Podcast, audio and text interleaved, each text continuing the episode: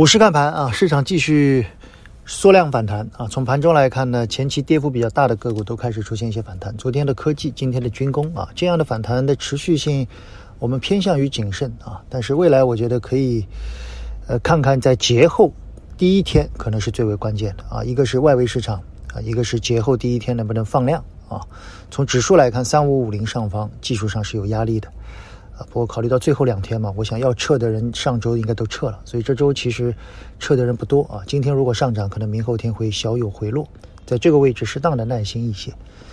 更多的我们在节后可能还是要更多的偏向于行业和企业的年报的分布以及年报的披露啊。明天我想我们就做一期关于上海家化的整体梳理啊，我们也给大家打一个样。如果大家在节中可以看看很多的年报的话，以我们这个样式去看看啊，做一个比较系统的怎么去分析一下企业，希望对大家有帮助。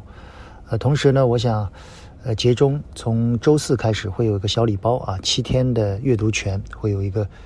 呃，订阅低价的订阅啊，大家如果有兴趣的话，可以参与啊。大概就是这七天，无论是新老会员啊，都可以去参与这个小礼包。我们也会后台分布一些内容给大家，在节中如果有空的啊，这一次因为就地过年嘛，可以去看看。同时节中跟大家预告啊，两期的研报点睛，我们在节中和节后依然会发布，更多的可能会说一些科技应用的行业。我们认为今年可能下半年或者年中以后。